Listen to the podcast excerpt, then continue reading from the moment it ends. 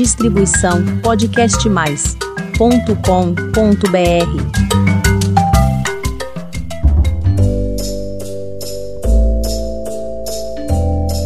Olá, pessoal! A hora da diversão chegou com mais uma história do Baú das Fábulas.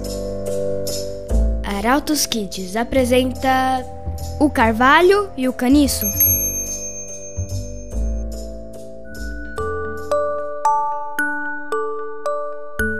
Em uma região montanhosa e muito fresca, próxima a um rio, havia um lindo carvalho, uma árvore enorme, robusta e muito antiga. O carvalho era todo orgulhoso, se sentia belo, forte e indestrutível. Não havia perigo naquela região que o assustasse e, claro, via tudo sempre lá de cima. Afinal, ele era alto, mas ele também era arrogante. Logo, achava que tudo e todos eram sempre menos do que ele. E isso, claro, irritava aqueles que com ele tinham algum diálogo, pois ele fazia questão de se mostrar altivo, prepotente e cheio de razão. Assim era o dia a dia do Carvalho, sempre paradinho e esperando a sua próxima vítima. Não importava se era um ser humano, um urso, um outro animal qualquer, uma flor, a água do rio até a chuva que é fundamental para a sobrevivência dele, ele costumava provocar, fazendo as suas considerações cheias de preconceitos e autoelogios. Um belo dia, o Carvalho percebeu que ali próximo dele nascera um caniço, uma varinha magrelinha, maleável, e com um certo desdém ficou só observando ele se desenvolver. E sabe-se lá por que nunca perturbou o caniço, o que virou motivo de comentário entre todos que habitavam o entorno do carvalho. Até que um dia, após um tempo, quando o caniço já estava crescido, um vento leve que passava por ali envergou o caniço e o carvalho, para surpresa de todos, explodiu com uma gargalhada e disse: Tenho pena de ti. Um ventinho desse e já se inclinou todo És um fracote. Todos em volta se olharam e um besouro que vivia por ali logo foi falando que demorou para o carvalho começar a pegar no pé do caniço.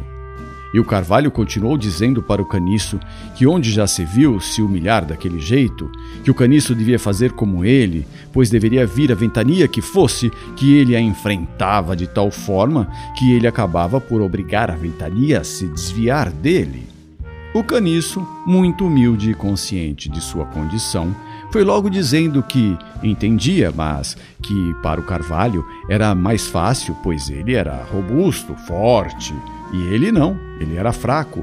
Inclusive disse também que as raízes do carvalho se enterram rigidamente para o fundo da terra, o que dá ao carvalho condições de se sustentar firme diante de uma ventania. Mas ele, o caniço, não pois as raízes dele ficam na superfície. O carvalho, claro, balançou-se todo e riu, pois para ele fracotes não tinham vez. Então o vento voltou, fraquinho, e o caniço novamente começou a se inclinar. Só que o vento foi ficando cada vez mais forte e virou uma ventania. Todos por ali começaram a se esconder o caniço cada vez mais inclinado e o carvalho todo valente enfrentando a ventania, que virou um furacão, e o carvalho continuou enfrentando. Agora, com muita dificuldade, o caniço gritava para ele se curvar, mas ele dizia que não, que nada o curvaria, e nesse momento, o mais forte de todos os ventos surgiu, o tornado, e o caniço, completamente inclinado, na verdade deitado no chão, vendo a dificuldade do carvalho, gritou o mais alto que pôde para ele se curvar. E o carvalho, altivo e cheio de orgulho, não quis saber e enfrentou o tornado, e por ele foi arrancado com a raiz e tudo e jogado ao chão. Tudo se acalmou e todos saíram de seus esconderijos para ver o que havia acontecido. E viram o carvalho todo machucado no chão e o caniço sem nenhum arranhão. E pode-se então ouvir a voz das montanhas dizendo: Quando o vento da adversidade sopra, os prepotentes quebram-se e os humildes pouco sofrem.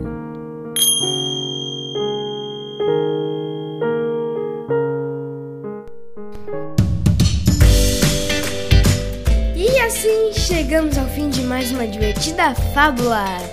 Se inscreva no nosso canal para curtir novas histórias. Eu espero por você. Tchau, tchau.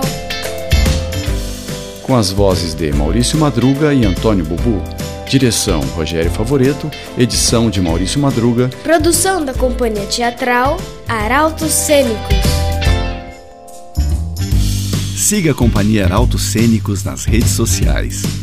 E para os adultos, temos o podcast de humor com a série Irmãos Benedito no canal Arautos Cênicos. Acesse e divirta-se.